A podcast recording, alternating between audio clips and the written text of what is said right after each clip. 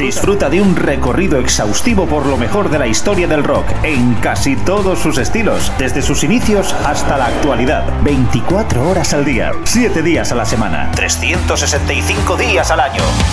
Pop, rock, folk, blues, punk, hard, heavy, country, garage, grunge, soul, alternativa.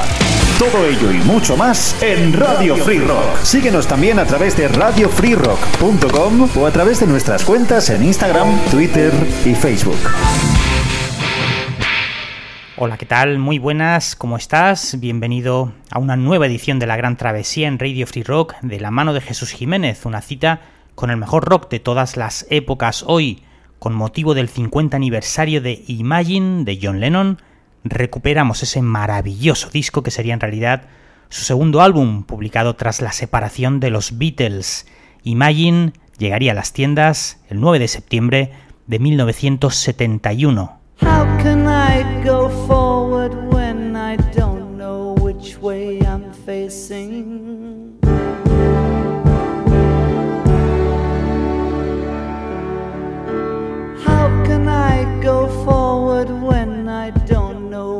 way to turn.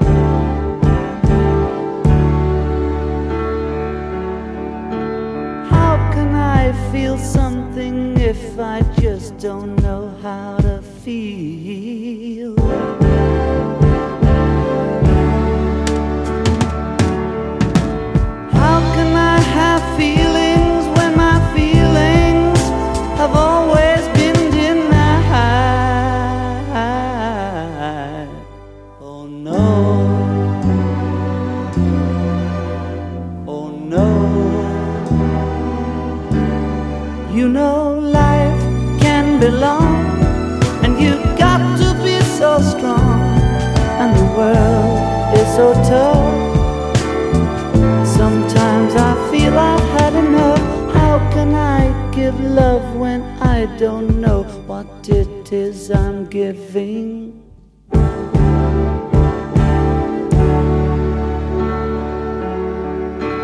How can I give love when I just don't know how to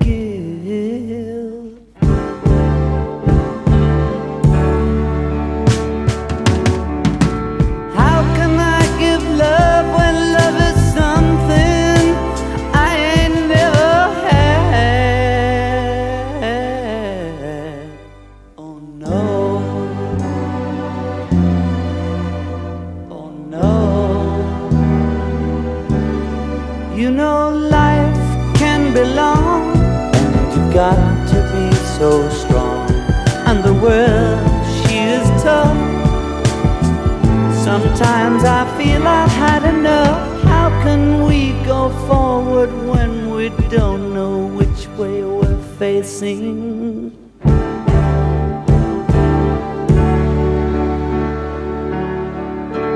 How can we go forward when we don't know which way to turn?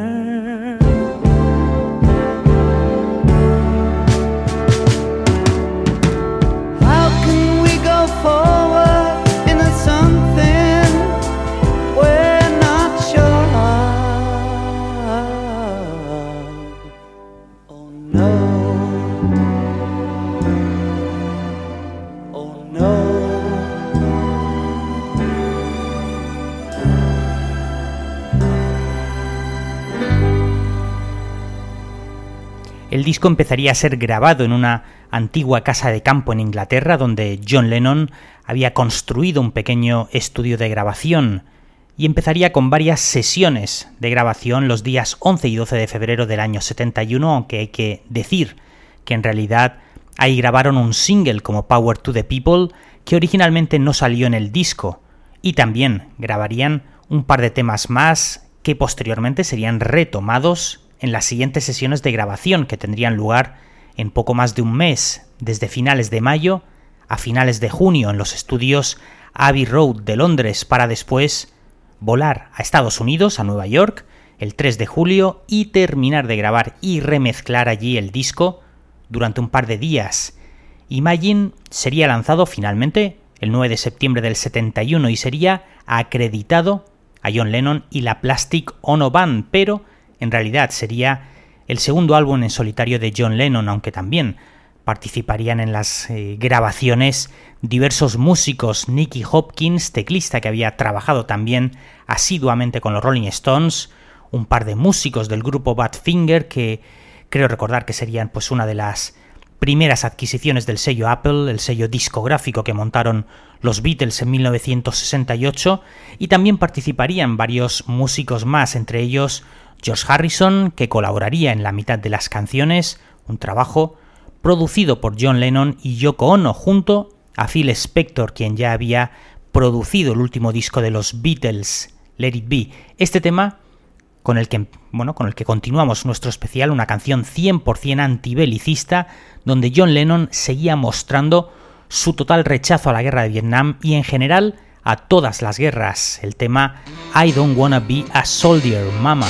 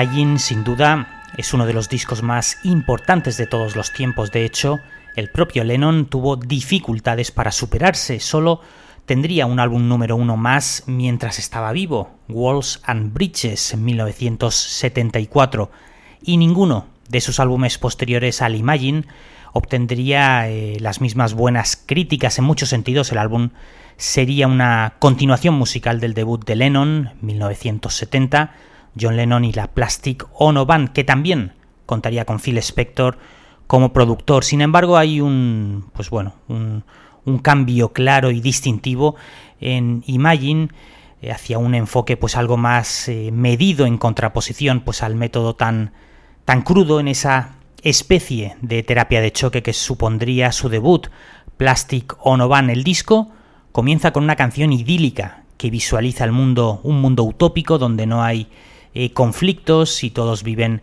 en paz y armonía. Suena bastante bien en la superficie, pero aquí es donde entra en juego pues el, el arte de hacer un álbum, el título de la canción tomado por sí solo puede llevar al oyente pues a creer que así es como Lennon deseaba que fuera el mundo algún día, pero la realidad es que había mucho más en el disco, signos de arrepentimiento, signos de dolor o incluso una réplica, un ataque despiadado a Paul McCartney que luego abordaremos.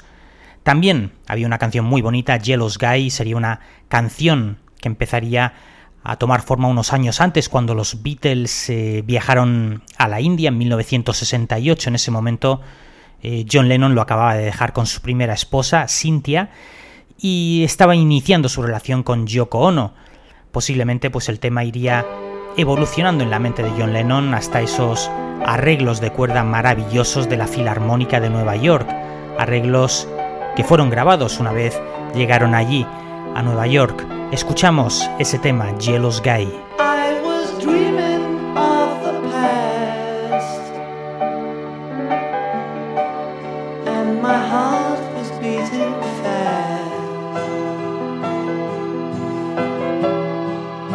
Began to lose control. I began to lose control.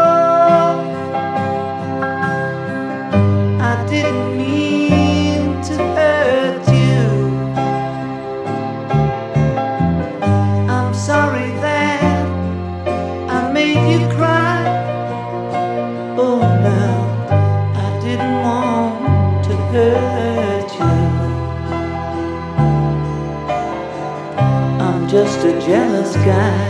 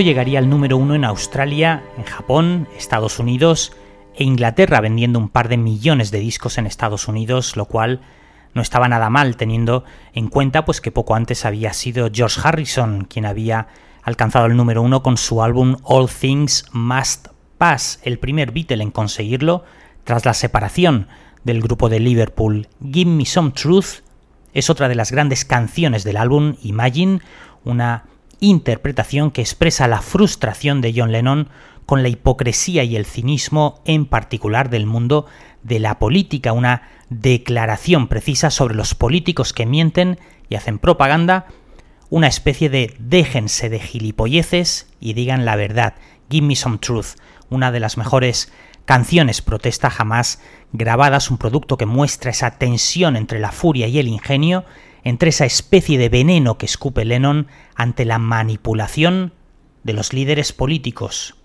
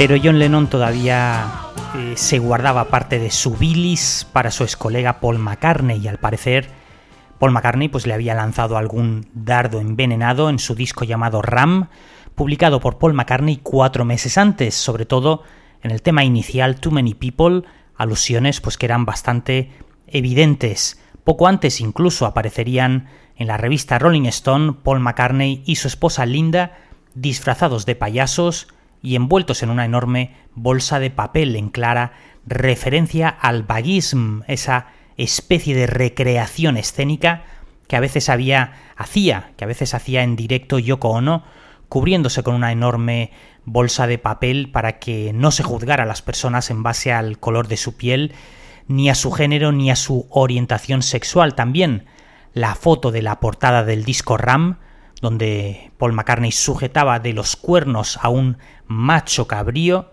no le sentaría demasiado bien a Lennon, que apenas diez días después de la publicación del LP Ram, John Lennon empezaría a escribir y grabar su respuesta.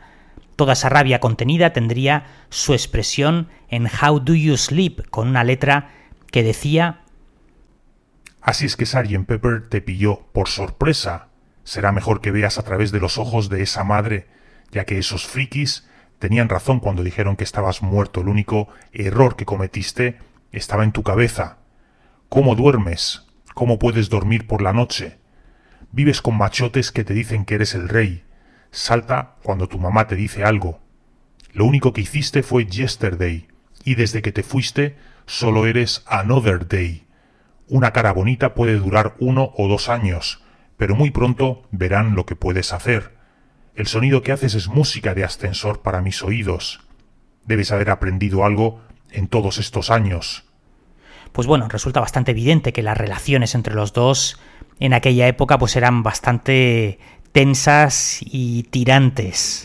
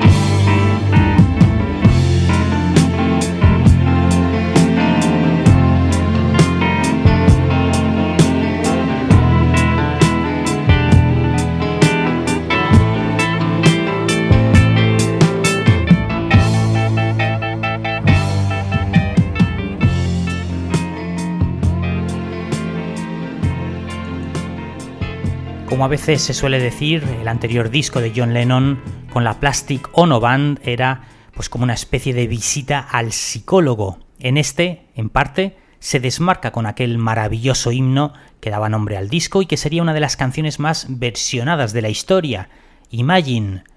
Vamos de todas formas ahora a rescataros un tema muy popular que se incluiría en posteriores reediciones del disco, aunque originalmente fue publicado como single meses antes y no formaría parte de la edición original de Imagine. Hablamos de Power to the People, otro de sus himnos urbanos contestatarios muy en la línea de Give Peace a Chance o posteriormente aquel eh, War is Over. Parece que años después John Lennon no tendría buena consideración del tema que a pesar de todo pues en su momento llegó al top 10 en gran parte del mundo. Por cierto, que aquí también participa Bobby Keys, el saxofonista, que por aquel entonces estaba trabajando con los Stones en Sticky Fingers y Exile on Main Street.